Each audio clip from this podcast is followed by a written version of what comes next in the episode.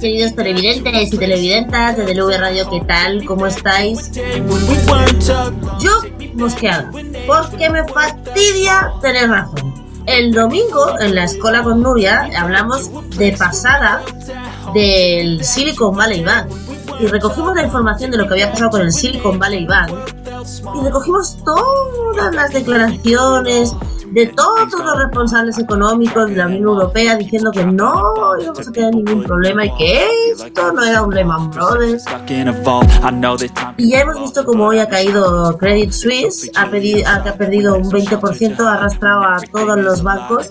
Eh, el IBEX 35 ha, cerrado casi un 5 negativo, los bancos están cagándose de miedo y con los bancos todos los demás. Porque claro, ya lo vivimos en el 2008, pensábamos que lo iban a arreglar, bueno, pensábamos, pensábamos eso.